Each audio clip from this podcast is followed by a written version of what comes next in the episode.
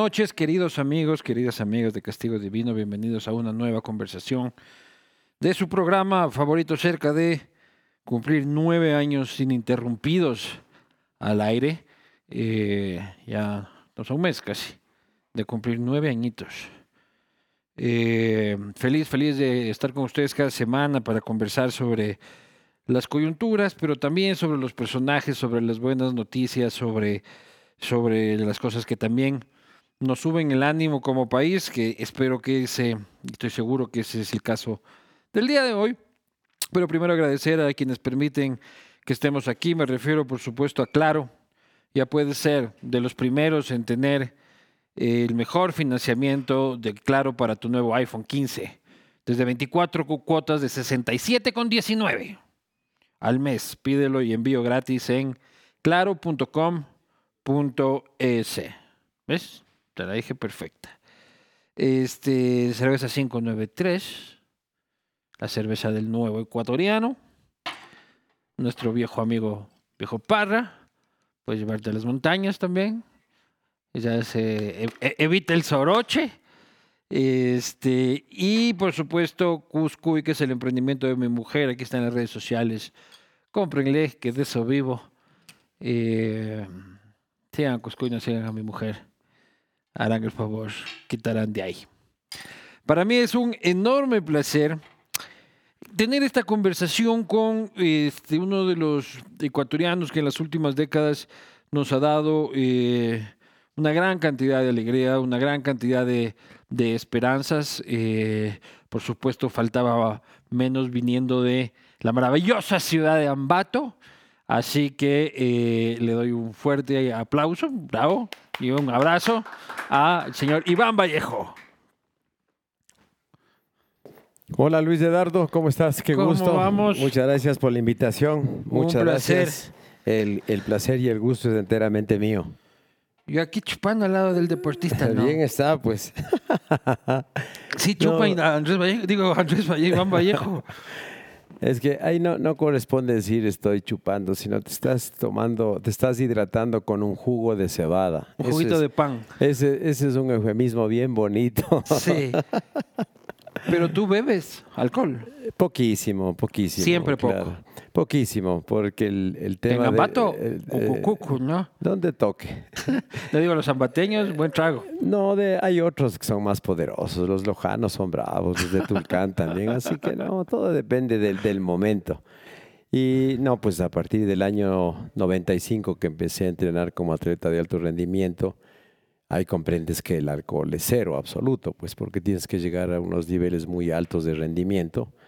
Y si es que eso no, no, no te aporta, tienes que, que suspender nomás. Pues, cero, claro. cero absoluto. Ahí en esos O sea, tiempos cero absoluto. Abstemio Sí, 100%. sí, cero Así absoluto, claro. se case fulano, se gradúe perencejo. Ahí si es que es tu pana, te acepta y te quiere con esa condición. Y te pegas la farra solo con agua y con hielo y punto, ya está. Y desde que no eres de alto rendimiento, ya puedes. Una, eh, mm, por ejemplo, copita de vino me encanta y en, en mi cumpleaños sí me gusta ahí pasar un poquito la línea porque hay que celebrar como corresponde. ¿Cuándo es el cumpleaños? 19 de diciembre, recién Dieci- cumplí unos añitos. claro. Y se arman las fiestas. Se arma la farra, pues el cumpleaños hay que celebrar como corresponde. Y siempre lo celebro yendo a la montaña, que para mí es una ceremonia muy linda, no podría ser de otra manera. En tu cumpleaños siempre escalas algo. Eh, normalmente busco subir el mismo día. Y si es que no es posible por temas logísticos, por tema de clima, subo el día anterior o después, pero siempre me voy a una montaña. Y de ahí es el chupe bajando la montaña. Claro, exactamente. Es la celebración. Y el chuchaqui después de haber trepado y chupado, ¿cómo es? Es que teniendo en cuenta que el chuchaqui es bravo, la, la verdad eh, me cuido mucho porque el cuerpito, y al menos cuando tienes 64 años, ya te revuelca. Pues cuando uno se pega los tragos a los 22 estás... Pucha, pero Flamante. tú a los 64 estás como yo a los 40, pues.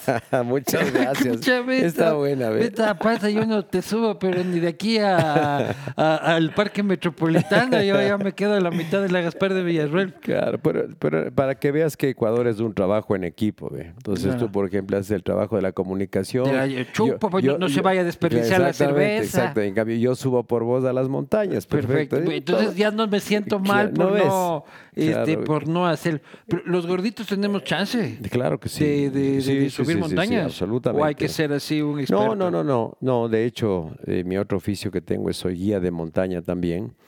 Y mm, todo depende de que te comprometas con el ejercicio, con el entrenamiento. Y he tenido la posibilidad varias veces de subir a gente. mm, Panzoncita. eh, no, no, no me gustan esas palabras. De, de huesitos anchos. De huesitos anchos. ¿Y Pero por, que- por- por dónde se empieza? Por ejemplo, si es que yo quiero empezar. Eh, fundamentalmente. A los as- 40 hay cómo empezar todavía. Sí, sí, ah, sí, pero por supuesto. El tema, el, yo creo que la, la raíz principal de eso es que estés auténticamente convencido y con ganas de hacerlo. ¿Por qué? Pongo como antecedente, porque necesitas mucha disciplina. Y normalmente la indisciplina o la falta de, de- de- de- de- la entrega cotidiana es cuando no estás convencido de algo. Eso es lo que me yo soy indisciplinado con todo. Eh, pero Solo con el trabajo nomás soy disciplinado. eh, con el trabajo eres disciplinado. y enfermamente disciplinado. Porque te encanta. Sí. Ese es el punto. O O, sea, ya se me hizo vicio. No, como yo me gusta mucho el tema de la PNL, yo creo que te encanta. Me parece más lindo que vicio. Ujú. Entonces eso pasa en la vida. Todo aquello que te guste, nunca vas a estar, ¿será que hago o no hago? Simplemente te vuelcas, ¿no? Entonces en esta propuesta, esta pregunta que tú me haces, si es que estás absolutamente convencido, ilusionado, vas a, vas a poner lo que corresponde en la disciplina. Y entonces pero ahí lo ¿cómo pri- empiezo? la- lo primero que te voy a sugerir si es que no haces nada de ejercicio, que comienzas a hacer ejercicio, y a ratos lo digo metafóricamente y a ratos es, es cierto, si es que no tienes costumbre de hacer ejercicio, comiénzate dando dos vueltas a la manzana, caminando 10 minutos, y después vas aumentando, después caminas 15 O sea, no minutos. es mañana me trepo el ruco. ¿Cómo? No es mañana me trepo el No, ruco. no, no, es que te vas a maltratar, pues entonces vas a sufrir en el ruco, tu experiencia va a ser desagradable. Y ya que la montaña siempre es exigente, es porque siempre te va a costar, yo lo que les digo, si ustedes van preparados, te la vas a pasar mejor. ¿Y cómo pasas mejor? Con ese entrenamiento previo, entonces al comienzo caminas, después te, da- te das una, una vuelta a la Carolina caminando, después caminas y corres, después caminas un poquito pero corres más y después terminas corriendo cuatro kilómetros, cinco kilómetros, seis kilómetros y vas descubriendo que has tenido esa capacidad y esa disciplina. Y después paulatinamente vas mejorando tu condición.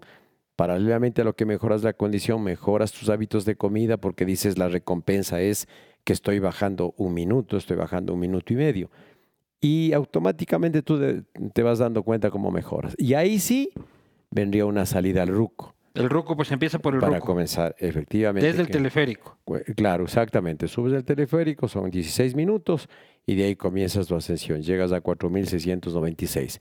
Y si es que has entrenado previamente, te la vas a gozar. La parte del arenal pueda que te cueste un poquito, tienes que bajar el ritmo, pero ya tu corazón responde, tu tus pulmones eh, responden y te la gozas llegando a la cumbre. O sea, al final, esto es como todo en la vida. O sea, todo funciona en la vida de que tengas claro lo que quieres hacer, el compromiso que pones Y de ahí te mandas un imbabura.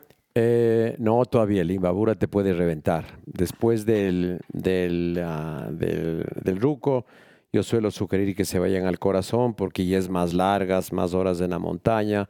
Después del tercer paso puede ser el, el Iliniza Norte porque mide 5116. Entonces ya tu cuerpo dice, a ver, ¿cómo, cómo estoy a 5000? Después de eso yo lo que les sugiero es eh, hacer un, un curso de glaciar llegando hasta 5300 metros para que tu cuerpo también descubra qué Pues es tiene que que hacer el a, cinco- Inesa Sur. a 5300. No, el Inisa Sur es muy técnico.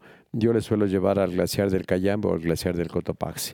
Y de ahí mi sugerencia Allá subirse el Cotopaxi. No, no, no, no, hasta Ah. 5300 para que tu cuerpo descubra qué tiene que hacer a esa altura.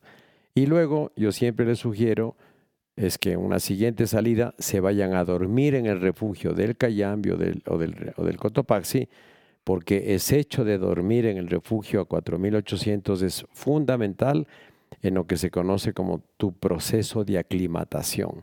Entonces ahí tu cuerpo va, va a ser una noche un poco larga, va a enterarse de que está- Cagado de frío. No, eh, ese no es el mayor problema, porque llevas una, una bolsa de dormir. Más bien la falta de oxígeno es lo incómodo. Entonces, con todo este proceso, tu cuerpo está aprendiendo a responder, a, a moverse donde hay poco oxígeno. Y ahí sí la siguiente es la cima del Cayambe o la del Cotopaxi, si es que acaso estuviera habilitado. Oye, ¿y, y al gordito vago serrano le cuesta menos que al gordito vago mono? No necesariamente, no necesariamente. Al final... Esto porque yo tengo la asociación de gorditos eh, vagos a nivel No, nacional. no necesariamente, porque el tema de que, de, de que respondas bien o mal en la, eh, en la altura, ante la falta de oxígeno, es fun- fundamentalmente genético, Luis Eduardo. ¿Ah, sí? Yo he subido... Pero los monos vienen acá y están... A ver, este, eh, que mis amigos monos vienen y el primer día están golpeados. a ver, digamos, en términos generales, alguien que viene de la costa normalmente, normalmente le, va a afectar la altura. Pero no quiere decir que todo el universo de costeños le va a pasar lo mismo. De repente sale por ahí alguien que tiene unos cromosomas que se adaptan bien a la altura, llega y le va bien. Es decir, que no hay que universalizar que a todo costeño le va a ir mal aquí. No, lo común es que le afecte un poco la altura porque obviamente viene de 0 a 2800, pero puede haber algún costeño que de repente su, su hechura interna genética esté bien y, y no tiene ningún inconveniente. Oye, pero Quito es el lugar estratégico para empezar la carrera, ¿no? Para entrenar Porque en altura es una increíblemente tenemos Una maravilla. ma- cantidad, a dos horas está todo. Absolutamente, eh, qué sé yo, cuatro vueltas a la Carolina a 2.800 metros es una joya. El parque metropolitano a 3.000 metros, otra joya. El teleférico llegas a 3.900 y entrenar esa altura es una maravilla. O sea, sí es para Pero mí, ¿Cuál es la montaña más jodida del yo Ecuador? considero que es una bendición haber nacido aquí en el Callejón Interandino. ¿Cuál es la montaña más Aquí, jodida? eh, técnicamente, la más exigente es el altar, que está en la provincia del Chimborazo. Todo el altar tiene 11 picos. Todos los picos del altar son de, de- de exigencia técnica y tienes que escalar, ¿Vos te has escalar. mandado los 11? ¿Cómo? Te has mandado los 11. Eh, la mitad, de hecho, todos los del lado, eh, nor- del lado norte hecho. Este fin de año quería empezar por los del lado sur, pero tuvimos un pésimo clima, pero los tengo en mi lista. El altar es el más jodido. Es el más exigente, sí, exactamente. top Y- y tres, el ¿de más ahí? bello. Eh, de ahí, de ahí, bueno, ya, ya depende de las, Chimborazo, de la las altura, ¿o no? circunstancias. Ese, digamos, es, es alto, pero técnicamente no es tan complicado, ¿no? Porque ya de ahí depende de por dónde te metas a escalar. El Iliniza Sur puede resultar complicado. Ah, ¿sí? El mismo Ch- Chimborazo, si es que te meterías a escalar por otra vía diferente, puede ser complicado también. O sea, hay gran diferencia entre el altar y el resto, porque Ajá.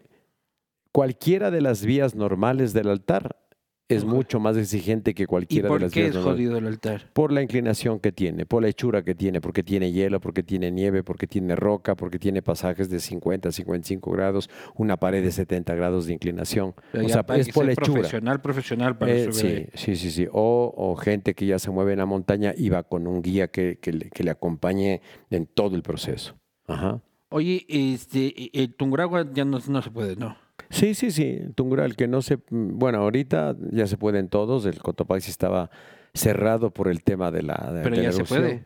Sí, ya se puede, porque ya bajaron las emisiones. No se puede escalar, digamos, la gente amateur no puede, no puede escalar en este momento, porque por la emisión de cenizas que cayó al lado norte, estas cenizas hicieron de cuerpo negro, se calentó mucho la montaña, se perdió la nieve y quedó solamente hielo. Y escalar en hielo es más exigente que, Pero que que uno tiene que presentar un carnet o, o sube quien quiera. Eh, a ver, para entrar al Parque Nacional Cotopaxi tú tienes que pedir un permiso y ahí te registras, y ahí te registras como montañista independiente, si es que eres guía de montaña, si es que eres miembro de, miembro de un club. Y si es que ahora vas a solicitar el permiso para subir a la montaña, no te van a dar el permiso porque está cerrada por temas de seguridad. Y no te da hueve así de que se active el volcán, o cual- este o cualquier otro, mientras estás en... O sea, a ver, En la el- misión. ah, bueno, el, un punto es que sepas que en qué condiciones están, pues. Ahora el Cotopaxi está en calma, Pero si de repente estoy subiendo y viene una explosión, ya pues, ¿qué vas a hacer? Ya tienes, Media que, vuelta. tienes que bajarte corriendo, no te queda más. Claro que sí. Ah, Porque ahí no sé, no sé. Pero y, y Tungurahua yo pensé que como había quedado. Es que hace tiempo ya que el Tungurahua no. Claro, hace, hace mucho rato. Más bien el, que- el que, el que está en, el que está en mucha actividad es el Cotopaxi, todo el tiempo. El Tungurahua tiene una fu- unas fumarolas chiquitas de emisión de, de- de- de vapor de agua, de gas, pero pequeñitas. La, eh, las emisiones que, que tenía el Cotopaxi eran, eran bra- serias, bravas, de todo el centro del cráter, una cosa preciosa, boom, Y fuerte. de ¿no? Chimborazo para abajo no hay mucho que subir. Ah, prácticamente Cañar, no. Digamos, ya, ya no hay altas montañas, digamos. Hay medias montañas, las que, las que están en Cuenca, por ejemplo, en, el sector del Cajas, que son muy lindas. Ajá. Pero bien lo has dicho tú, ah, en el sur, la, el alta montaña se termina con el Chimborazo. Claro. Y acá al norte con el. Con el Cayambe. O con el Imbabura. No, pero estamos hablando de alta montaña. El Imbabura no clasifica. Es media montaña. Es Claro, media Es montaña. media montaña. Alta montaña son todas estas que tienen nieve. El Chimborazo, el Cotopaxi, el Cayambe, la Antisana, el Linizasur. ¿Alguna vez. ¿Cuál fue el peor accidente que tuviste, Iván? Ah, un accidente muy dramático, muy, muy feo, la verdad. Me quedé sepultado en una grieta del Chimborazo durante cuatro horas. El 28 de diciembre de 1988 tenía 28 años y fue un caso fortuito muy... ¿Te muy- caíste? se me abrió el piso y me caí. Se, se resquebrajó el Se- hielo. Se resquebrajó, eh, había sido como una cornisa enorme de nieve, muy difícil de imaginarse, por eso me caí. Ventajosamente estaba atado a la cuerda a un amigo mío.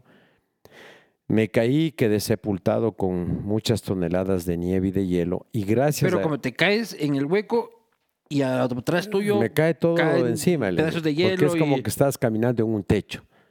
Y se derrumba el techo y te tiene que caer el material del techo. Pues. Entonces me cae hielo, me cae nieve. ¿Pero tú tocas fondo o quedas colgado? Eh, topo fondo, me golpeo contra otros hielos ahí. Entonces ahí me quedo clavado. Caí casi 30 metros. 30 metros. 30 metros, sí. ¿Y Bendito ¿Te sea rompiste Dios. algo?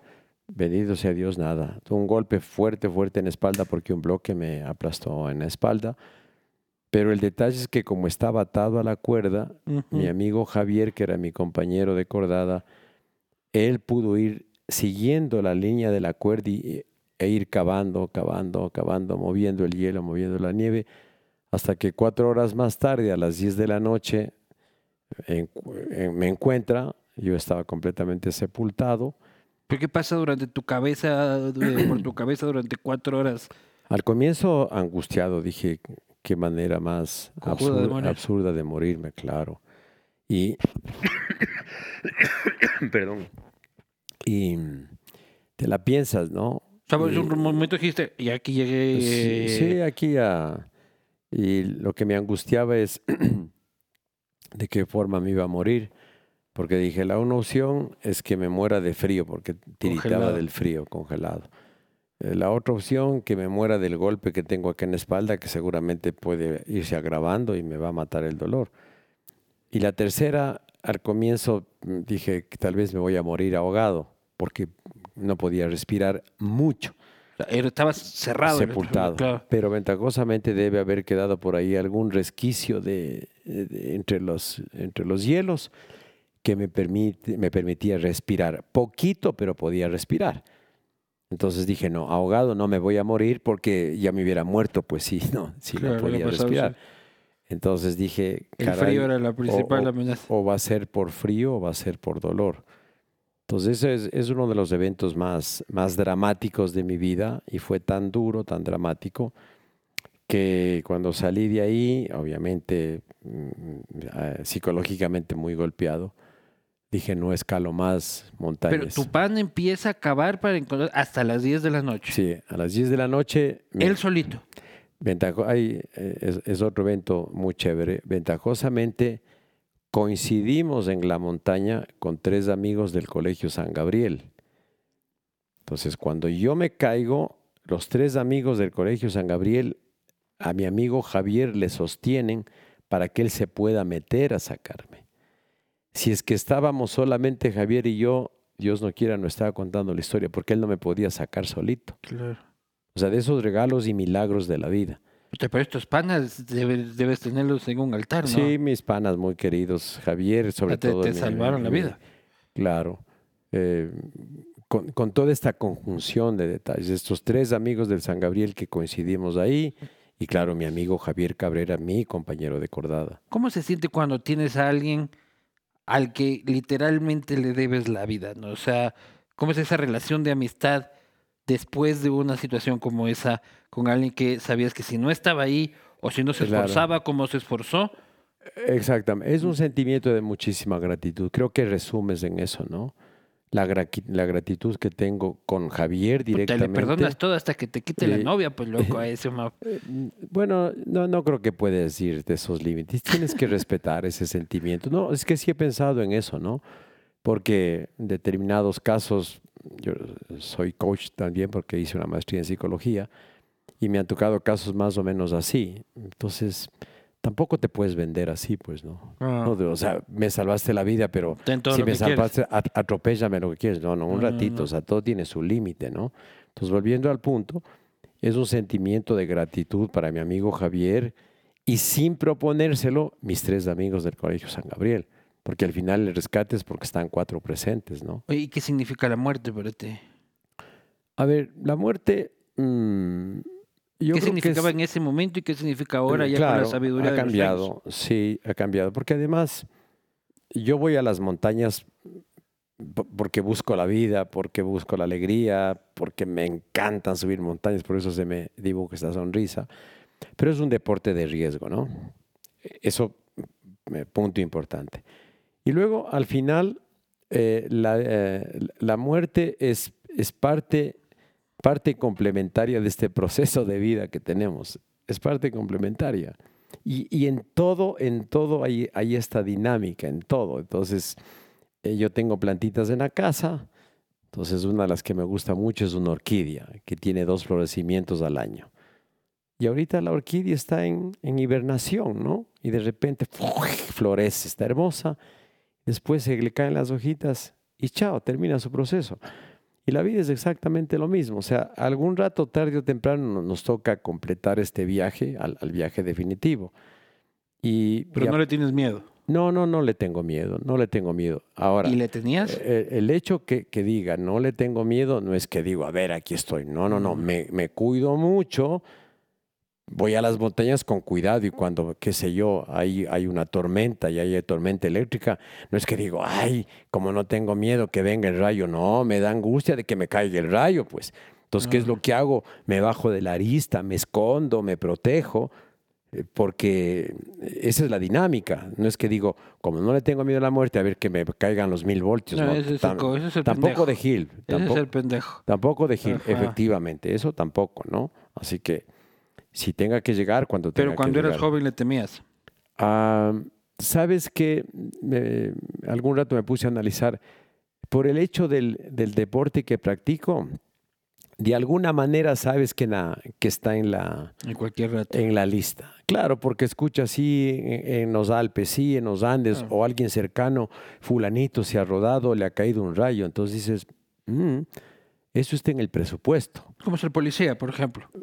Por ejemplo, lindo ejemplo, efectivamente, y en su casa también, seguramente la esposa le da la bendición Claro. y le dice, seguramente la esposa le dice, mi amor, yo te espero al regreso, pero en su fuero interno diga, Dios mío, con esto que está pasando, Existe la posibilidad de que no vuelva. la analogía que has puesto es perfecta. Exactamente, ese es. Y el policía no es que dice, ay, voy a buscar la muerte. No, No, no, pues. él debe santiguarse, orar y decir, sea lo que me enfrento, pero yo quiero regresar acá a mi casa.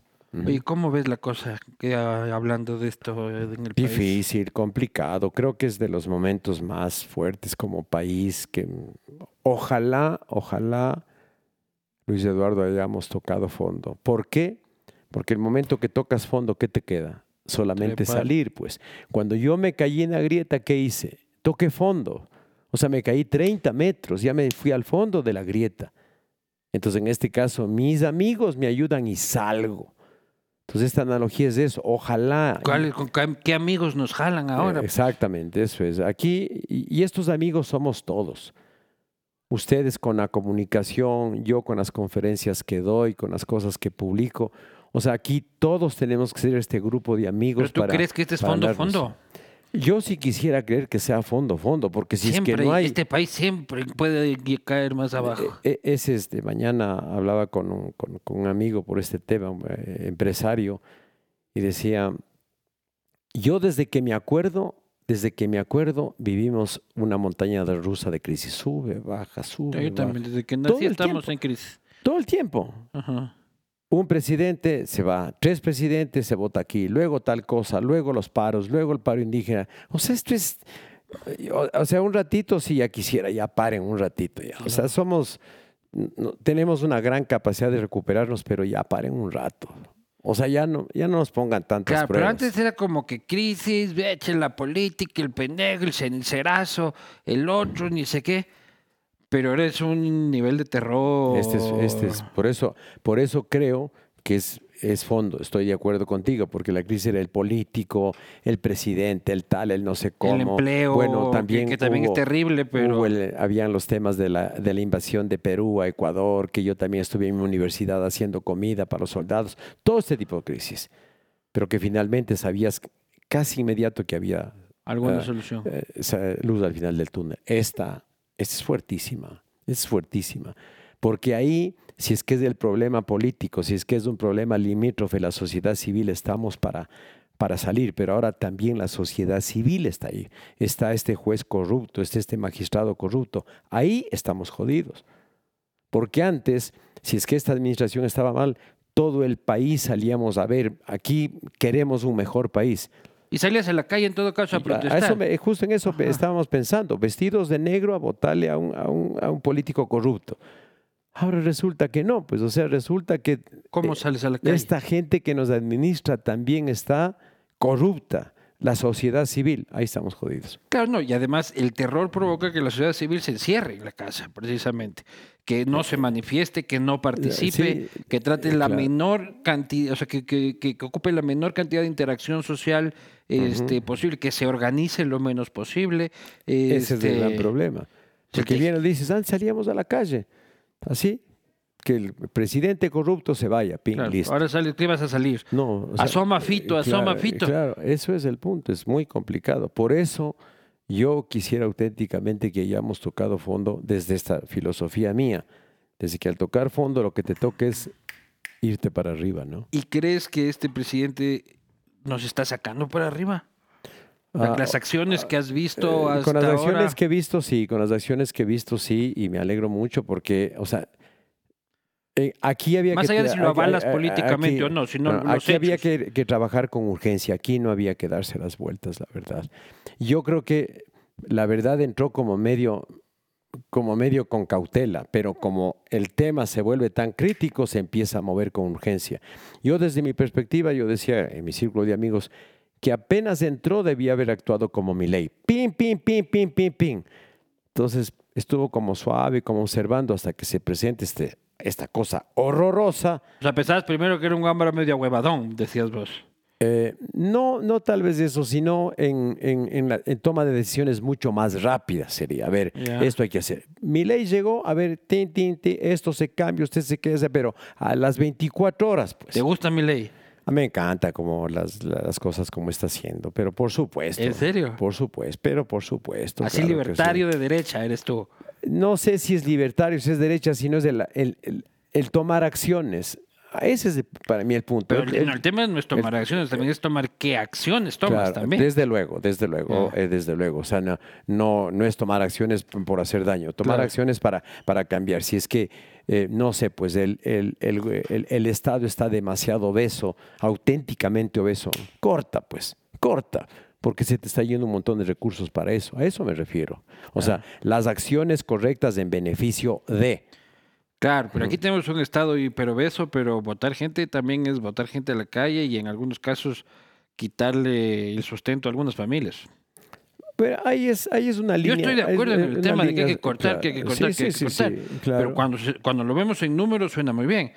Pero cuando ya es tu tío o fulano de tal, que sabes que cuatro muchachos se quedan este, sin el sustento, aunque tienen que salir con sus liquidaciones, Es un costo político importante también hacer esos Costo cortes. político, pero a ver, si, si en, si en la- el balance general eso sigue siendo una pérdida para el país, se va a llegar como llegó Argentina. Hay que hacer un sacrificio. 160%, por favor. O sea, pobrecitos los argentinos están re jodidos. Porque todos iban manteniendo, manteniendo ese cuento. 160 de, de- de- de inflación. Esto mañana te cuesta tres veces más, cuatro Te das veces una vuelta más. a la manzana y ya cuesta el doble. Imagínate. Entonces. Y tú eh, no ves que este, Novoa esté haciendo esos recortes necesarios. Eh, eh, él hoy en este momento está dedicado al tema urgente, que es el, el tema de la, de la violencia, que está bien. O sea, todo esto que, que, que se ha movido en el tema de las cárceles y por qué se Pero tiene te que está mover. queriendo subir el IVA. Mi ley le rompería una- un florero en la cabeza a Novoa Eh, por claro. subir el IVA. Sí, eh, eh, justo estaba leyendo ayer un- un artículo en la prensa de que se vea muy bien cuáles van a ser, cuál va a ser el costo-beneficio. Esa es la parte más importante, costo-beneficio. De lo del IVA. De lo del IVA, claro que sí, pues y el costo-beneficio tiene que ser en sentido universal. O sea, en tu caso, gracias a Dios que tú y yo tenemos un, un trabajo que, que se mueve, pero que pasa un poquito más abajo de nosotros. O sea, si es que es necesario, auténticamente necesario, y necesitan de ese aporte mío, yo sí pongo ese aporte, si es que es auténticamente necesario. Pero que el Estado también haga su esfuercito. Desde luego, entonces ves, ahí está. Yo me esfuerzo, Entonces, pongo el billete, eh, pero eh, ustedes también recórtense un eh, poquito. No, ves, me vuelves a dar la razón. No, Entonces, estamos en la misma tienes, tienes un estado obeso y solo a mí me pides que te dé el- Vallejo el Vivanco que, 2025, que des del 2%. la derecha al poder. ¿A qué cuenta? Entonces, ¿sabe que yo le voy a pedir a usted un 3% más? Pero yo, estas secretarías de Estado, estos ministerios que realmente no están funcionando, pongamos todos, pues. Entonces yo con gusto te digo, si ponme el 2%, ponme el 3%, porque tú también estás dando el ejemplo de que estás Pero eso no va a pasar, si sabes. Entonces, ahí sí, o volvemos otra vez en ese círculo virtuoso. Entonces, no sé si es que realmente es necesario el IVA por el tema de, de la... De, la- de- O si va a ir de- para pagar sueldos. El ministro dijo, Mm. necesitamos para poder pagar los sueldos. Entonces, si van a subir el IVA para optar para, para conmigo no chancho, cuenten, conmigo no cuenten, conmigo no cuenten, claro que sí. claro. Oye, ¿y Bukele? Bukele, bien en lo del Bukele. Yo sí. Me acuerdo la, la, la, ah, cuando le dijeron, porque obviamente siempre le ponen ahí, ¿qué pasa con los derechos humanos? Dijo, a los derechos humanos, vengan, yo les doy dos por uno para que se vayan los de aquí. Yo les doy dos por uno, hay que se vayan. Claro. Entonces, yo siempre estoy en eso, ¿no? En esta balanza, los derechos humanos de quién, pues. O sea, cuando soy agredido a los derechos humanos, los míos, ¿dónde quedan? Sabes que si eras bala contra todos estos. No, no ese término, no, no ese término, porque tengo mucho respeto a la vida. Pero a ver, lo que han hecho, la- eh, todos a la cárcel y ahí sí hay guardaditos. Ya, Hay Pero una guardaditos. cárcel que no sea de las cárceles de sus fiestas, pues.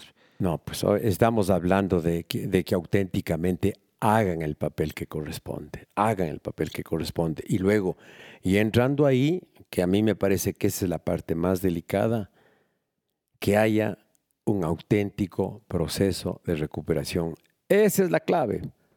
Porque si Eso entran allá y entran a, profesionaliz- a a chupar, a profesionalizarse más, bailar y a seguir operando de lo de lo lindo. Entonces, a mí me gustó hay- esa imagen hay- en la que les hacían a ellos pintar Ah, sus sí. propios murales Sí, de pues lobos sí, y huevadas. sí, sí, claro Eso me gustó. Y cuando les hacen cantar el himno a toditos, Claro, eso claro. estuvo belleza. ¿Ves? O sea, y es, y es un giro. Claro. O sea, a ver, canta el himno nacional porque todo el país está sufriendo.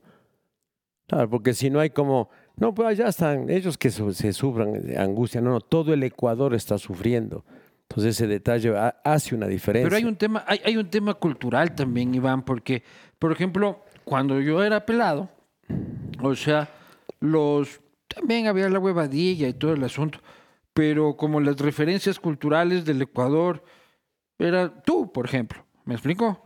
O sea, Rolando Vera, este, ese tipo de cosas, que las sí siguen habiendo, ¿no? En el deporte, en la música, pero lo que veo ahora es como una arremetida cultural enorme de los pelados, este, especialmente de, de, grupos vulnerables, como idolatrando esta figura del pandillero, del criminal, del yo soy así y tal y cual, y el rulay y la pendejada y el graffiti y no te metas conmigo. Es un tema, es un tema cultural, o sea, es como, como, como en su momento pasó en Colombia también, el que ser narco era lo más bacán del mundo, en el que también en México se idolatra la figura del narco, en el caso hasta de, hasta de ponerle velitas y pendejadas esa parte es la que no sé cómo luchar. O sea, cómo volver a posicionar esos valores y que el muchacho quiera ser Iván Vallejo y no quiera ser Fito. Eh, y esa parte es jodida. O sea, indiscutiblemente eso pasa por dos cosas, ¿no? Pasa por la educación y porque tengas la panza llena. Porque el momento que te mueres de hambre, yo cuando estoy con hambre no pienso bien, pues. Pero hemos tenido hambre toda la vida desde que nos fundamos como república. Ok, ya. Entonces, el asunto... Ahora creo que tenemos menos hambre que hace 50 años. Claro. Tu comentario es perfecto. El, el asunto es que, aunque sea con esa menos hambre que tenemos, entra este concepto de antivalor de que lo consigas todo inmediatamente. Entonces antes está esta línea de tiempo que tienes que estudiar, que tienes que aprender para conseguir. Entonces entra todo este proceso narco que es tan complicado y te dice mil dólares por hacer tal cosa. ¿What? mil. Ahorita. Mil. ¿En serio? Ahorita. Adiós. Se acabó. Ese es el punto. Tengo botella de whisky, las peladas, Entonces, verás, por ejemplo, por ejemplo, eh, tengo dos hijos. Papi, quiero un celular. Bien, hijito, usted se va a ganar el celular y se va a ganar el Nokia, esta generación sencillita y punto. Esto es. Y si quieres cambiar de tu mesada, te vas reuniendo. Ya, chévere. Entonces entra aquí eso se reúne ese papito, yo pongo, no sé, 180 pues, dólares, tan, ya. Siguiente Nokia tal, el sencillito. Entonces, ¿ahora qué pasa? ¿Quieres tener un iPhone 15? Sí, bacán. Toma, haz tal cosa. Ya está. ¿Dónde está esta línea de tiempo, de disciplina, de compromiso para conseguir? Ya no hay, pues. Pero también es culpa de los taitas. Todo el sistema es de los taitas y aquí hay este proveedor, pues. Porque si es que no hay el proveedor. la culpa, el principal hijo de puta es él. Totalmente, pues. Pero, pero, pero también, o sea, también, también es responsabilidad de los padres, ¿no? Aquí es todo el conjunto, todo el conjunto, absolutamente todo el conjunto. Porque así hay el proveedor. Este papá te da principios y dice, chuta, vamos a hacer cruz, qué tentación. Pero no porque mi casa es el ejemplo. Y te vas. Y no deben ser pocos los muchachos que dicen que no, pues. Eh, ventajosamente. La mayoría. Qué lindo, qué lindo, te das cuenta, pues, eso es. Pero aquí el tema es que se presente el diablo. Y el diablo siempre estará para tentarte. A Jesucristo se le presentó el diablo en el, cuando estaba haciendo em, em, en el desierto, estaba haciendo su ayuno. Cuando está medio muerto de hambre, se aparece y dice, a ver, convierte las, estas piedritas en pan. Entonces, es la parte complicada. ¿A ti se te ha presentado el diablo? Siempre, continuamente, claro. El diablo se te presenta forma que, de qué? que seas chismoso, que hables mal del otro, que tengas envidia. Todo el tiempo, todo el tiempo se te presenta. Rato que estás en una reunión para criticarle, para, para comer humano, ahí está el diablo contigo. Ah. El tema es darte cuenta. Para desear la mujer del prójimo. Por ejemplo. ¿Has deseado la mujer del prójimo? Claro, pues, claro, o sea, ¿acaso que tengo ahí el aureola de ese, ese es el mandamiento más jodido de... Es imposible cumplir eso. Es imposible cumplir. O sea, es imposible. No, un, segundito se te cruza. Claro, un segundito. Debería haber un tiempo. Si es que usted incumple ese mandamiento más de... De 10 segundos, baila. No, tampoco de 10 segundos, pero más de 48 horas. Y ya, pues 48 este, horas ya estás de más ya. Claro, bueno, ya, pongamos 24 ya, para, que, para que por lo menos vayas a dormir, se te baje la calentura y al día siguiente Y al día Eso, siguiente te 24 lo- horas. 24 horas. Está ya. aprobado que en este momento que está por Iván Vallejo aprobado que se permite desear la mujer del prójimo durante 24 No, horas. esas son palabras Ya. de él, nomás Una cosa esas- es desear, otra cosa es ejecutar Claro, esto. claro, no, claro, no, no. Una Sí, cosa sí, sí, es respeto siempre a la mujer del prójimo. Entonces, volviendo al punto, esa es la parte delicada. Se presenta el diablo y si no hay valores, chao. O sea, puede tener un iPhone 12, 14 por ejecutar algo terriblemente que hace daño en cinco minutos. Y entiende la figura por dónde va. Ahí se jode todo. Claro. Y ahí está lo que tú estás diciendo bien, esa ausencia de valores de la casa. Entonces ahí se mezcla el hambre y la necesidad y hasta luego. Y la ausencia del Estado también. Ya, le, ya Bueno, está son, todo. Son pues. zonas Ya, en las que ya, no llega la policía, Todo, donde hay una escuela precaria, Esa- donde sí, no tienen sí. acceso absolutamente a nada. Todo. Y viene el diablo y les ofrece plata Claro. que les da eh, trago, salud, mujeres, carro, todo lo que quiera. Pero además a este ritmo. Ya, pues, dele. Hay que darle bala al diablo. ¿Cómo? Hay que darle bala al diablo. Porque el diablo ya no se rehabilita. No, pues. O sea, esta gente es mala, mala, mala. O sea, yo, yo totalmente de contigo. de nueve de cada diez de esos para mí son imposibles de rehabilitar. O sea, es gente, Ajá. después de que has descabezado a 10, que has metido un tiro por y has matado a alguien por 100 dólares, este, esa gente, O sea, ya más o menos como sale en, la- en esa lindísima serie del padrino, ya dice, no, salgo a trabajar. O sea, ya cuando asumes eso, el tema es, es crítico, la verdad. y son hago esto con la bendición de Dios, dicen, para como tatuados, Ahí- adiós. Dios ante todo. Claro. O sea, cuando vi ese tatuaje dije, madre mía, ¿qué es esto? O sea, Dios ante todo. Fuerte. ¿Tú eres fuerte. creyente? Sí, sí, creyente. Creo mucho en el, en el bellísimo poder de la oración. Creyente católico, católico. Sí, creyente católico. Con la maravilla que tengo de poder estar en las montañas y ver cada día esa creación tan, tan perfecta, tan preciosa, perfecta, perfecta, ¿no? Entonces, para mí, uno de los, de los sitios así tan inmediatos para disfrutar de la, de la presencia y la creación de Dios son las montañas. ¿Y tú crees en la vida después de la muerte del paraíso y reencontrarte con tus seres queridos? Eh, O sea, la historia oficial. La historia oficial sí de encontrarme con mis seres queridos. No sé si cómo será el paraíso, no sé, pero yo, por ejemplo, me parece lindo cuando haga mi viaje final volverme a encontrar con mi abuelito que le quise tanto, un viejo fuera de serie, lindísimo. Para mí mi abuelito fue exactamente lo que fue el abuelo de Gabriel García Márquez que cuenta en Macondo, ¿no? Porque gracias al abuelito él En 100 conoce el, conoce hielo en el circo. Yo con mi abuelito aprendí tantas cosas maravillosas, era un zapatero extraordinario y me parecía una especie de magia que la suela y el cuero y los clavos hacían un zapato. Ese abuelito bestial. ¿Por qué cuento esto? Porque cuando haga mi viaje final, directo, ¿dónde está mi abuelito? Y le abrazo. y- ¿Hasta qué edad te acompañó tu abuelo? Eh, yo tengo 64, mi abuelito murió hace unos 20 años, murió mi abuelito. Ah, pues te acompañó Sí, bastante sí, sí, sí, tiempo, pero pues. podía haber vivido un poquito más ahí, un tema raro de salud y un viejo extraordinario. Entonces, yo, Era por ejemplo, Zapatero en Ambato. zapatero en Ambato, era músico y zapatero. Lindo, cantaba, tocaba la guitarra, las dulceinas, la O sea, tu origen es clase media. Clase media, sí, yo vengo de este color. Vos blan- blanquito, vos bello, sí. Pero, pues, yo es de lojita, pues. Oye, este, de clase media que, que tenías escaseces o que con tenías, escasez. con tenías es- lo con- justo. Con, escasez. Con escasez. Con escasez. En una habitación, en una misma habitación, dormía mi mamita, mi hermanita y yo. En una sola habitación. Mi hermanita y mi mami en una camita y un servidor en la otra. Una habitación, nada más. ¿Y tu padre? Eran divorciados. Es, eh, venía, se iba, venía, se iba. Ventajosamente yo sí tuve una presencia de mi papi porque a pesar de que se, sep- estaban separados, estaba presente conmigo. Muy chévere. Entonces ah, yo, yo armaba fiesta cuando se hacían de buenas. Eh, para mí era un eventazo lindo. Ay, qué lindo, ya están a buenas, mi papi en la casa. Después otra vez se separaban, mi mamá le, siempre le ponía las cosas fuera de la casa. Oye, ya me río, por ahí me daba, me daba Me pena. Digo, otra vez pues. le ponen la maleta afuera a mi papi.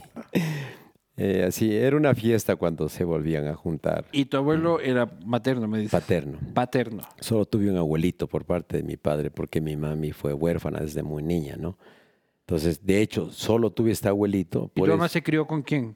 ¿Cómo? ¿Con quién se crió tu mamá? Mi mami con unos tíos en Milagro, porque mi mami es de Milagro. Ujú. Y luego vino a Ambato y en Ambato se conoció con mi papi. Ujú. ¿Tu mamá es de- ¿Y por qué fue aquí? ¿Por, por qué fue a Ambato? Por trabajo. Por trabajo. Por trabajo, Ahí sí. se conoce con tu madre y ya se queda. Ya, ya, ya. ya- Ella ya se se quedó queda. hasta ahora. Ayer le estuve visitando a mi mami. Tiene 90 años. Una linda. ¿Y vivían, en, o sea, llegaste a pasar hambre en algún momento? No, o no, no, no. Hambre no, pero... Necesidades, pero, Pero plato lo, lo que pasa es que después en el tiempo comprendes que era, que era un poco justo. Y luego, bueno, también ya me empecé a dar cuenta en, el, en la escuela y en el colegio por comparación. Porque esto es muy lindo. Mi mami es muy una mujer muy sabia que la admiro tanto, porque ella eh, logró máximo el sexto grado de la escuela, pero con una sabiduría bestial. Entonces mi mami siempre tuvo claro que el mejor regalo que me podría dar era la educación. Y mi mami, siendo una enfermera con, supongo, un sueldo modesto en la clínica del seguro, me puso en la mejor escuela de ese tiempo y en el mejor colegio de ese tiempo, obviamente particulares. O sea, solo después entendí eso. Claro, Después entiendo. O sea, porque después digo, ¿qué es una escuela fiscal? claro, ¿Qué es una escuela municipal? ¿Y qué es una escuela privada? Pues estás chiquito. claro. Pero ahí ya me doy cuenta por mis compañeros, pues. Ahí veías comparaciones No, de... pues mis compañeros eran de los barrios Jai de Ambato, Miraflores y tal, y ahí ves el uniforme de ellos, los El cuadernos que tenían. Exactamente. ¿Y te golpeó eso? Ah, ¿Algún momento eso te provocó frustraciones? mi mami, mi mami eh, muy linda, eh, pues le considero tan sabia, tan sabia. Siempre hizo de mí un muchacho totalmente empoderado, siempre, o sea, súper fuerte. Y luego yo siempre fui muy buen alumno y ese era mi as. ¿Y buen puñete? Eh, más o menos, O sea, no te tocó un pelucón ahí hecho el arrecho de que porque vos no, tenías sí, menos pues, plata. porque eso me enseñaba mi papi también. O sea, que no hay por qué dejarse. Claro, sí. Al- sí- sí a- plantaste a- trompón en la Claro, a algunos les soné y unos grandes me, me dieron también. Pero sí, mi papi me decía, y se boxea así. Por ejemplo, chévere se enseñaste a mi papi, ¿no? Pucha, yo soy malazo para los puñetes. Yo no sé cómo les voy a enseñar eso a mis hijos. Eh, bueno, es que tienen que defenderse Soy también. malísimo pues. para un quiño. Tienen que defenderse. Entonces, e- ese argumento mío de ser muy buen alumno, te ganas del respeto.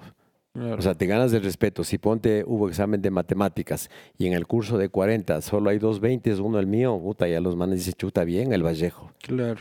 Ya te vas ganando. Y, otro, y otra cosa, ¿Y te podías mochar a las niñas no, pues ahí no de era, no era mixto, eso es después. Qué lindo que hubiera sido que sea mixto. Nada, pues escuela y, y colegio ahí, puro macho nomás. Claro.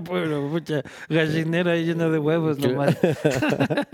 Sí, a mí, a mí me pareció muy lindo cuando ya se puso, no me acuerdo que en 2000, ay, no me acuerdo la fecha, Cuando es Eh, obli- obligatorio que, que, se sea... cambió, claro. Y es, es- a mí me parece extraordinario porque la vida es masculino y femenino. ¿Cuándo vos empezaste a tener ya relación ahí con las peladas y No, en cual? el colegio, pero nosotros los del Pío 10 eh, nos veíamos con las chicas de la Inmaculada. De hecho, mi ex esposa, que en paz descanse, de la, de la Inmaculada.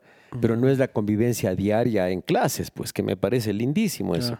Sino ya en la fiesta del viernes o en la fiesta del sábado. Ah, tú le conociste a tu mujer en que en esta relación de ir a, los, de ver las chicas del otro colegio y toda la vaina.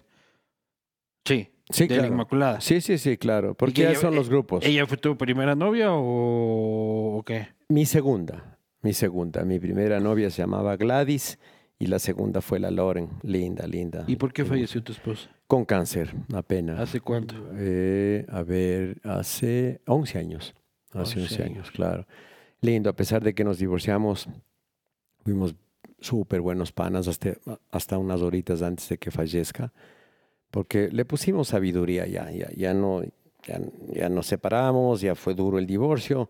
Después dije, ve, hay que sostener esta, esta buena amistad que tuvimos antes, tenemos unos chéveres hijos y fuimos unos chéveres El tema de lo de tus padres, ¿lo aplicaste de alguna forma?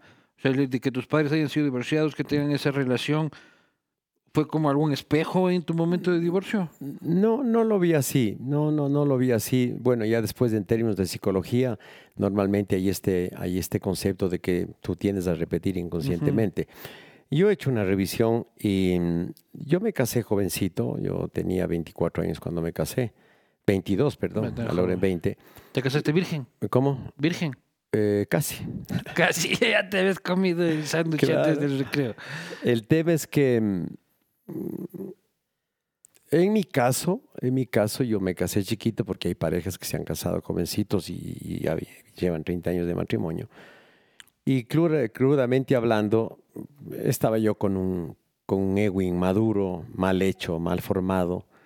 Y esa es para mí la raíz. Te llevan a tomar decisiones que no corresponden. Te crees la última Coca-Cola del desierto. Pero cuando ya empezaste a agarrar fama. No, no, no, no, no, no. Más bien, después de eso me, me asienta a mí. No, era, era un mocoso, pero cuando estás mal hecho con tu ego, te equivocas. Es- el hecho de que te creas la mamá de Tarzán siempre te va a joder en la vida, ¿no? Oye, ¿te volviste a casar? No, no, porque Y ahí queda o a menos de que asome alguien. ah, si asomara, tal vez, si asomara, tal vez.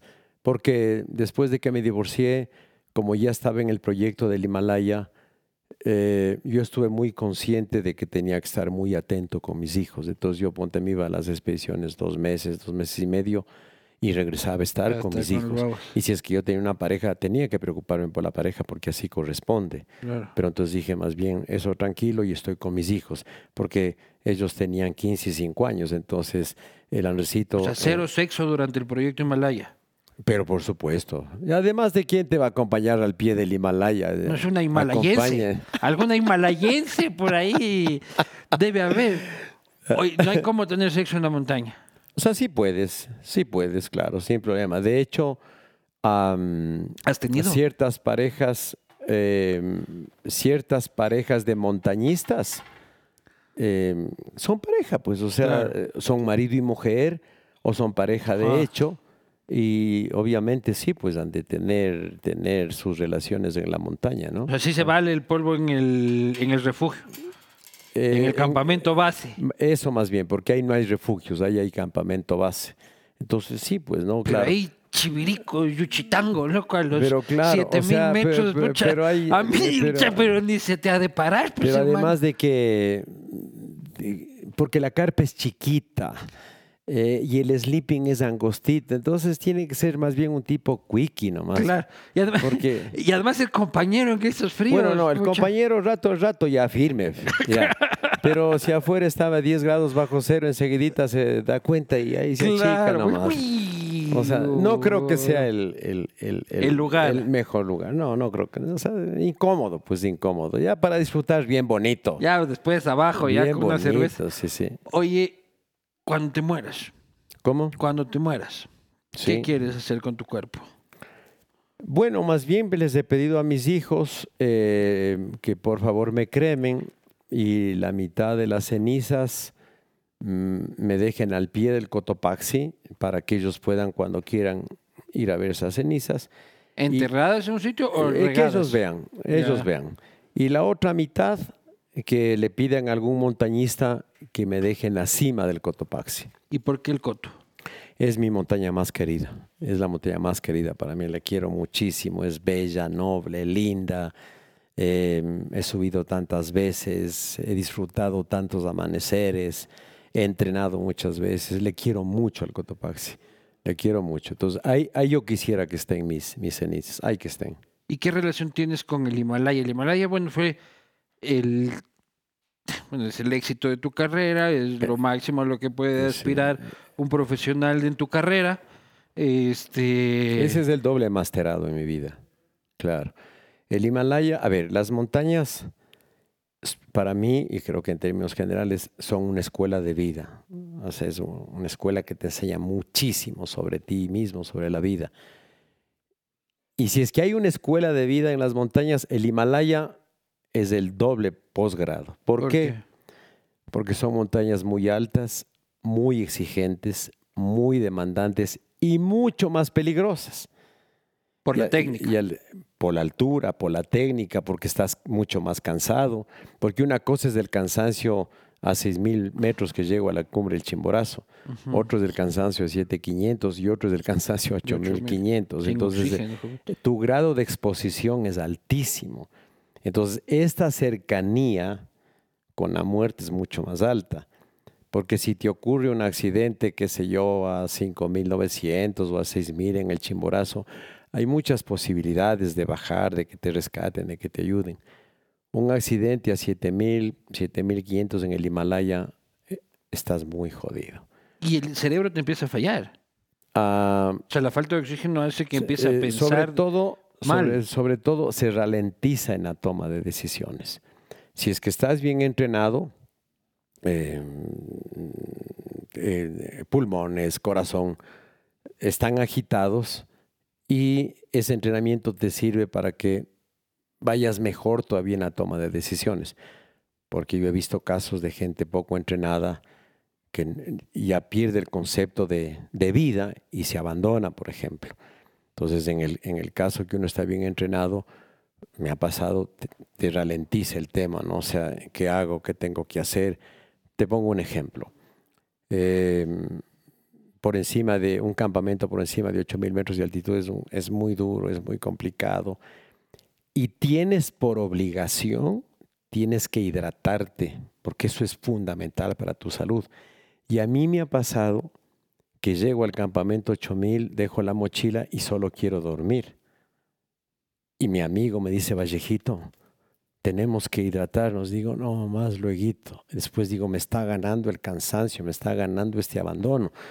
Entonces te levantas y te demoras en poner la nieve y dices, uy, qué paciencia, luego tengo que hidratarme. Cuando hidratarse es tan fácil. Capaz tienes que derretir la nieve para. Claro. Claro, la cocineta y todo, pero Claro. allá es, es tan exigente el tema. Entonces ves, sabiendo que es tan necesario hidratarme, prefiero dormir.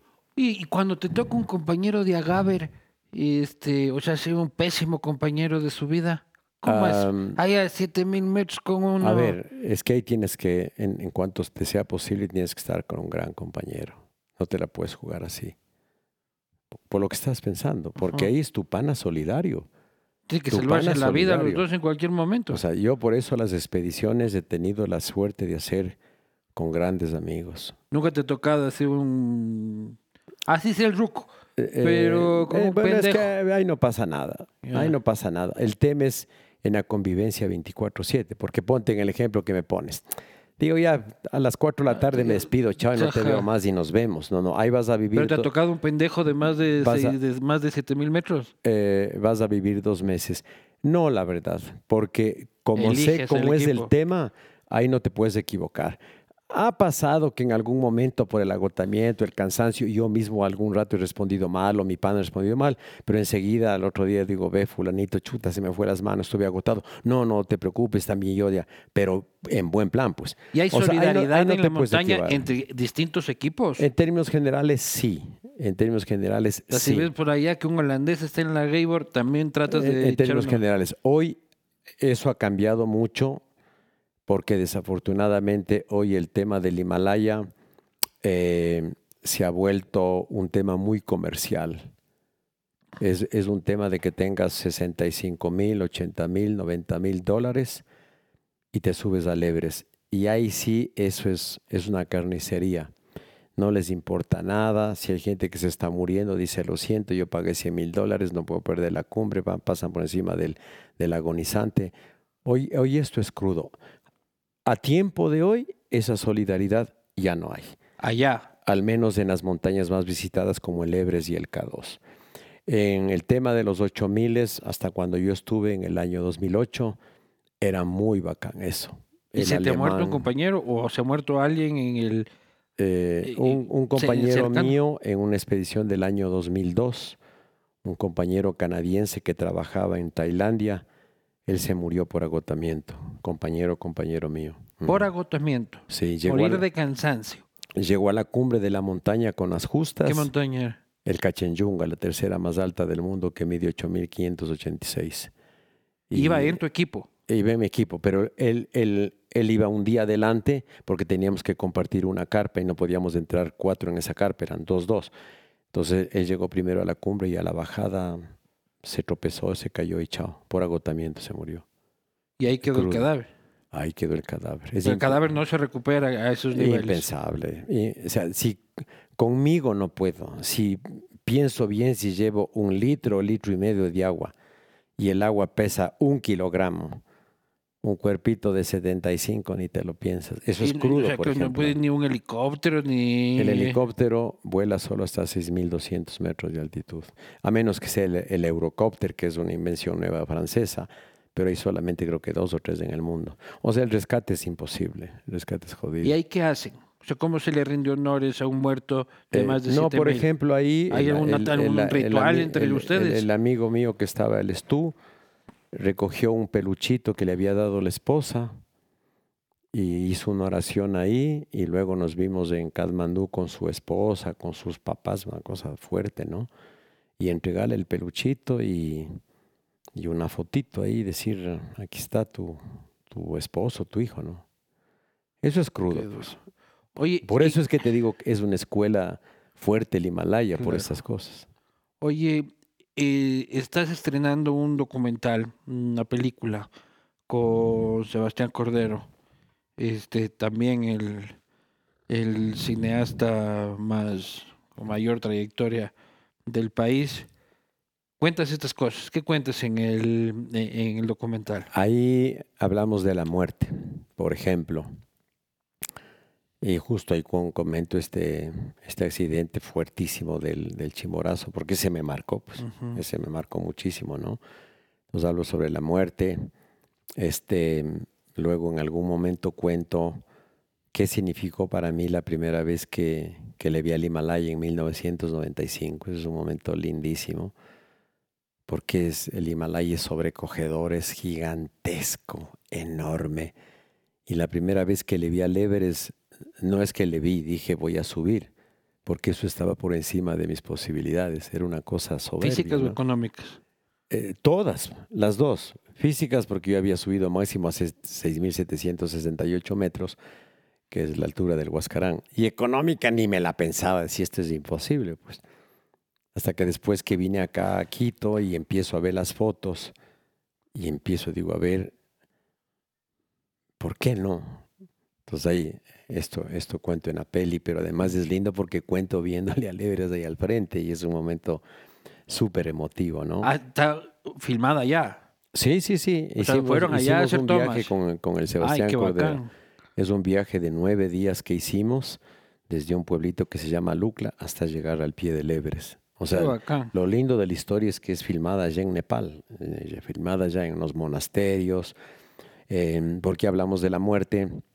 Porque de esas casualidades de la vida, eh, en un monasterio que estábamos, había muerto tres días antes el, el- el- el, em, el monje principal y se iba a llevar a cabo esa ceremonia. Una coincidencia bestial, fuera de serie. Entonces ahí comienza este discurso de qué es para mí la muerte, qué es la ¿Y muerte. cómo para nace la idea de hacer la peli? eh, esta idea comenzó en el 2019. Yo estaba entrenando, terminando de entrenar en el Parque Bicentenario. Y en el 2019 se celebraban 20 años de mi ascenso al Everest y 20 años de la película Ratas, Ratones, Ratones y y Rateros de él. Entonces, me acuerdo que me bajo de la bici y digo, qué bacán, son 20 años de esto. Y, lo, y la razón de ser de la peli es esta. ¿Ya te conocías con Sebastián? Sí, desde el año 99, porque el 99, 2000 y 2001 estuvimos de moda él y yo, pues yo por el Everest, el K2 y él por Ratos, Ratones y Ra- y Rateros. Full entrevistas, eh, nos Sí. invitaron a ser ju- jurado calificador de la Reina de Quito, etcétera, etcétera. Entonces dije, ya son 20 años del viaje. Y dije, un pelado de 20 años, él no sabe lo que hizo Sebastián Cordero, él no sabe lo que hice yo. Y yo siempre, siempre, por, por vivencia propia, he estado absolutamente convencido de que toda comunidad necesita un referente, y tú nombraste antes. Mm. Qué triste este referente que hay, el del narco. Qué distinto que es que una comunidad diga, a ver, yo quiero ser escritor como Jorge Enrique Adún. Mm. Este, yo quiero ser político, no sé, como Jaime Roldós. Cualquier Toda como- cosita sana. Yo quiero ser Chito Vera, quiero ser Chito Vera. Eh, por- exactamente, entonces que regreses a ver y digas, él, este señor es ecuatoriano, yo quiero ser como él. Porque yo tuve dos referentes extraordinarios ecuatorianos, Ramiro Navarrete y Marco Cruz, montañistas, y los dos amigos míos, y que les pregunté cómo hiciste tú. Entonces, bajo ese concepto dije, es totalmente necesario que esta nueva generación conozca lo que hizo él y conozca lo que hice yo, desde ese concepto. Entonces, esa fue la razón. Entonces, le invité al Sebas y le dije, ve, hagamos una peli en el que contemos tu historia, la mía, para que esto pueda trascender y haya jovencitos ahora que diga, qué chévere, en este concepto, esto pudo ser yo como comunicador, como cineasta, como arquitecto, como médico, como sea, es simplemente un referente. Esa fue la razón. ¿Y dónde lo puede ver la gente? En todas las salas se estrena el 25 de enero, el próximo 25 de enero, multicine, supercine, cinemar, en, todas las salas de, todo el país, en todo el país. Ajá. Y lo que queremos es este legado. Eh, en el preestreno estamos muy contentos, ya, ya nos dimos cuenta porque en un preestreno por temas de trabajo estuvo una niña recién graduada de una universidad de aquí de 23 años y salió conmovida con historia. Y eso nos dio mucho alivio porque también estaban gente de 40, eh, de 50 años por, un tema eh, promocional, eh, el tema de, promoción de la peli. Y esta niña de 23. Entonces para nosotros era la gran duda cómo recetaba ella la historia. Y salió muy conmovida del mensaje de la peli. Entonces dijimos, ya está. Porque sí, una vez de que dejen las salas, tienen que rodar por los barrios y por las comunidades. Absolutamente, todo, todo, todo. porque eso es lo que tiene que ver. De hecho, en el pues. preestreno, con motivo de invitación por, un, por unos festivales de cine, estuvimos en Guaranda y fue muy emotivo porque dijeron, de otra manera, no hay Cinemargo en Guaranda. Dijeron, no va a llegar acá. Con eso estamos absolutamente convencidos. Sí, y bueno, cuando se calme la cosa, los barrios populares, donde sea posible. A donde tengamos que, llegar. A donde tengamos que llegar. Ese es el concepto, porque le invité al Sebas y, obviamente lo, han, lo, ha hecho, lo ha hecho carne y es lo que vamos a hacer. Genial. Vamos a ir a las preguntas que te mandó este, la gente, gracias a Motorex, si es que me las ponen. Este, ¿Cuánto cuesta subir las montañas más altas, por ejemplo, el K2? Ah, esa nos ha enviado Samantha. Hoy eh, creo que lo más baratito está en 65 mil dólares y luego hay agencias que están cobrando 100 y 110 mil dólares. ¿Cómo? ¿Con pasaje de también o sin eh, pasaje? es decir, el, el pasaje Kathmandú, Pakistán. El otro, o sea, tú verás cómo llegas a Kathmandú. O sea, desde Nepal, en Nepal, Pakistán, ahí está ese, ese, pasaje. O sea, a la agencia, 110 mil dólares. Aparte, vos verás cómo llegas y tu equipo y toda la historia. O sea, unos 160, 150. Con bueno, 150, sí, 150. un departamento te bajas de una subidita. Departamento y carrito, bonito de segunda mano y un departamentito. la subidita, claro. en las expediciones largas, ¿cuál es el lugar más chévere donde ha hecho caca? Ah, pura, vida, Daniel. A ver, en los campamentos base. ¿Cómo más cuando te da ganas de cacar? vamos, dos puntos. Campamento base y en escalada. En el campamento base, tengan en cuenta que si es que es una montaña como el Everest, podemos haber fácil 300 personas. Ojo con eso. Entonces, ¿qué es lo que hacemos? Cada expedición cada expedición, en los últimos años me parece correcto, se arma el, baño con una carpa y las heces se depositan en un bidón con una bolsa de plástico especial. Y cada semana... Pero qué pacheco Te toca, ¿qué, más te toca? Y cada semana hay unas personas, unos nativos que ganan su sueldo. No, los sherpas no. Que, que recogen el popó, pues en, otros bidones especiales y van vaciando cada semana.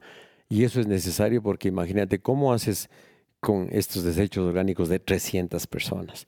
Y luego, ya en la montaña, ponte que estamos en el campamento 2 a 7300, entre todos los montañistas hablamos y decimos, por favor, al lado izquierdo de donde están las carpas, ese va a ser el sitio para hacer el 2 en tanto en cuanto sea posible, tapar con roquit y tal. Luego, algunos montañistas lo que hacemos es llevar bolsas de plástico y hacemos el popó en la bolsa de plástico y nos bajamos al campamento. Te regresas con tus cacas. Imagínate que se vaya sumando todo eso. Un Ponte a pensar, eso es un asco. Ajá. Y esto lo aprendimos en Pero la- la- una caquita buena es medio kilo. Claro, sin medio problema. kilo más de bajada, Bueno, hermano. allá como comes menos, ya es 200 gramitos. 200 ¿no? gramitos Claro, más. En Claro. vos me has dicho que ahí todo pesa. Claro, exact- Eh, exactamente. Un hilo más. 200 gramos. Un ahí. hilo más de lo necesario es un problema. Claro que sí. Oye, este, ¿y si se te afloja la panza alguna vez te ha pasado? Ahí estás jodido porque más allá de... de Hay que cortar la expedición. De, de que tienes que ir seguido al baño, La deshidratación. no. La debilita, eh, lo debilitado que quedas es heavy, la verdad. Por eso ahí sí nos antiguamos para que no te dé infección intestinal, porque te desbarata brutal. Una diarrea y se corta el viaje. Mm, eh, no me ha pasado, lo que sí te ha pasado es tres, cuatro días ahí doblado hasta recuperarte y toda la historia. Por eso hay que tener, en la medida de lo posible, mucho cuidado con la comida. ¿Cuándo es momento de rendirse? En cuando te sientes mal y decir, carajo, estoy en la mitad del K2, me ha costado 150 mil dólares. A ver, hay que poner en Voy contexto las cosas. A ver, normal veces, normalmente las veces que yo me he dado la vuelta en la montaña, no es la palabra rendirme en este caso, ya te voy a explicar cuál es mi concepto, es por el riesgo o, eh, objetivo de la montaña, porque viene una tormenta brutal, porque hay un riesgo de avalancha bestial Bueno, y se te- cerró y la te tienes que bajar. Ya está. No es tu culpa. Exactamente, y, te- y obviamente si sigues te vas a morir porque se te va a derrumbar la montaña. Y para graficar esto, una de las veces más frustrantes en el Himalaya fue en el año 2005, 4 de mayo del año 2005. Eh, ponte pilas, había en- entrenado ya aquí en el Ecuador nueve meses para irme a esta montaña y yo había pasado un mes y medio en la montaña en- colocando los campamentos y viendo el asalto a la cumbre. Y nos quedamos a 300 metros de la cumbre por el riesgo de avalanchas. ¿Sabes qué Te le sientes? veías ya. Tres cuadras. ¿Sabes qué sientes ahí? Frustración y rabia. Y yo lloré de las iras, ¿no? Yo quería seguir y mi amigo español me dijo, Vallejito, esto está complicado. Te lloré de la rabia porque te vuelves a 300 metros de la cumbre. Pero esa fue la montaña ya que se Por cerró eso, ya. ya, pero, Pero- a eso me refiero. ajá. Por eso tú me dijiste rendirte. Rendirte es, es que no he entrenado, lo que sea. ¿no? Sí. Yo, yo no tengo en mi, en, en mi, en Bueno, mi, en mi el verbo, este, darte la vuelta. Da- exactamente. El, el- el regresarme por esas condiciones que la montaña te dice no va más. Que es frustrante, que es doloroso, pero tienes que aceptar. Nunca te has regresado por yo no doy más. No, ventajosamente. serio. Sí, desde chiquito, desde chiquito, desde chiquito. Ah, no, perdón, perdón, perdón, qué lindo. A los 16 y 17 años para el chimborazo. El chimborazo llegué a la tercera. Me sacó la madre el chimborazo. Yo ya había entrenado empíricamente, entonces dije, ya con esto me funciona. La primera vez que llegué a 6000, también arrastraba y mi amigo Pancho me dijo, loco, a este ritmo nos vamos a demorar mucho, hay que bajar. No, dije, ve, esto ha sido. Entrené una segunda vez, ahí se mezcló un poco de mal clima y que tam- también todavía estaba muy bien, cosa que para la tercera vez, ahí sí entrené durísimo y ahí sí, qué bien que me Oye, pero la pregunta era en cuál es el lugar más bonito en el que has hecho caca. Ah, mm, a ver, Así ¿cuál que será? estás haciendo caca y dices, qué maravilloso este sitio. Ah, a ver, ¿qué puede ser? Ah, en alguna de las montañas de aquí del Ecuador, sí. Eh, sí, sí. eh, claro, quiero, quiero ser exacto en el tema, porque lo que pasa es que tiene que estar una buena temperatura también, porque el rato que estás ¿Qué muerto de frío. ¿La caca tú o la montaña? No, eh, tú muerto de frío con la montaña. Claro. sí, sí, sí, sí. Acá te estás soleadito para que digas qué bonito sí, esta o sea, qué, pendejada. qué bonito en este Claro. sitio. O sea, realmente no, no me acuerdo exactamente, pero sí ha sido en montañas del Ecuador, porque es, es más bajito, porque la temperatura está como más amigable, ¿no? Pero ha sido aquí en el. Ecuador decir, qué bueno, porque me ha tocado también a ratos cuando te, te, te- te aprieta la panza y tienes mal clima, ¿no? Te toca más y eso es feísimo. Claro. Porque toda la espalda se te moja, estás tiritando, eso es feo, la verdad. pucha. Sí, caca en Quito lloviendo nomás dentro de la casa ya es. Imagínate ya. Ya es claro. feo, Sí, pues. sí, sí, sí, sí. La siguiente, este Carlos Andrés dice, Iván, después de todos sus logros de montaña, ¿qué reto le falta cumplir? Este, mi querido Carlos, Lo chévere es que mm, hay tantas montañas en el mundo como tantos libros por leer. Por más de que alguien sea un gran lector, nunca va a decir he leído todo lo que he querido, ¿no? Hay tantas montañas en el Himalaya, en los Alpes, en los Andes, así que qué pena, Carlos, no darte una respuesta taxativa. Pero ¿hasta qué edad se puede subir? Yo pienso subir hasta los 85 años por lo menos, sin problema. 85 años. Ojalá más. O sea, hay muchas montañas, Carlos, por subir, así que mientras haya montañas seguiré, Pero ya hay montañitas para la tercera edad.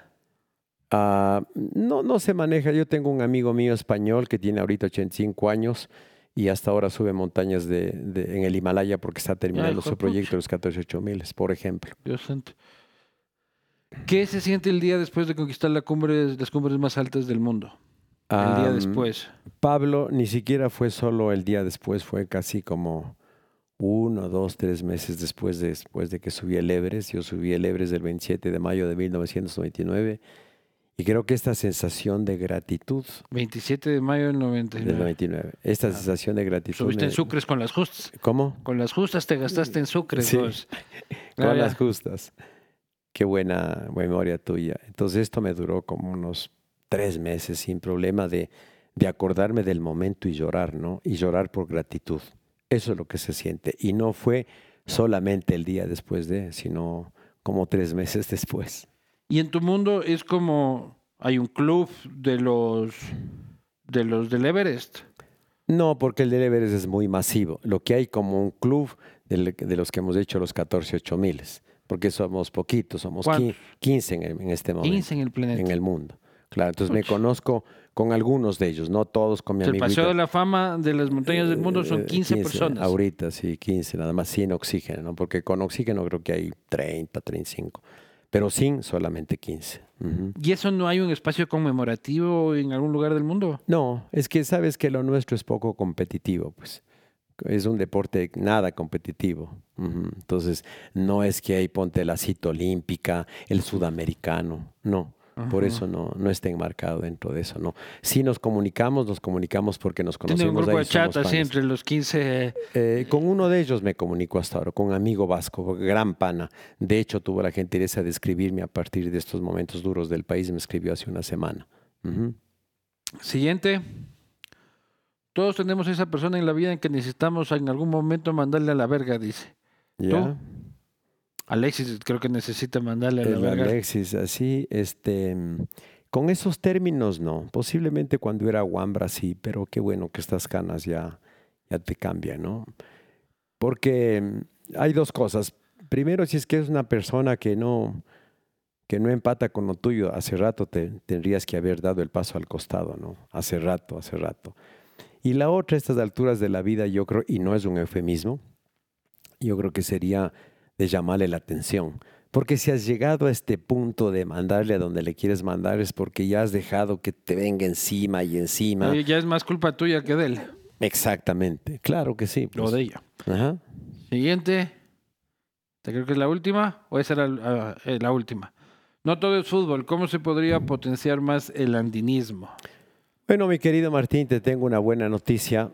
En los años 90, si es que tú ibas al refugio del Cotopaxi un fin de semana, supongamos habían 100 montañistas, 95 eran extranjeros de Europa y de Estados Unidos y 5 éramos ecuatorianos, eh, digamos montañistas de, de formación.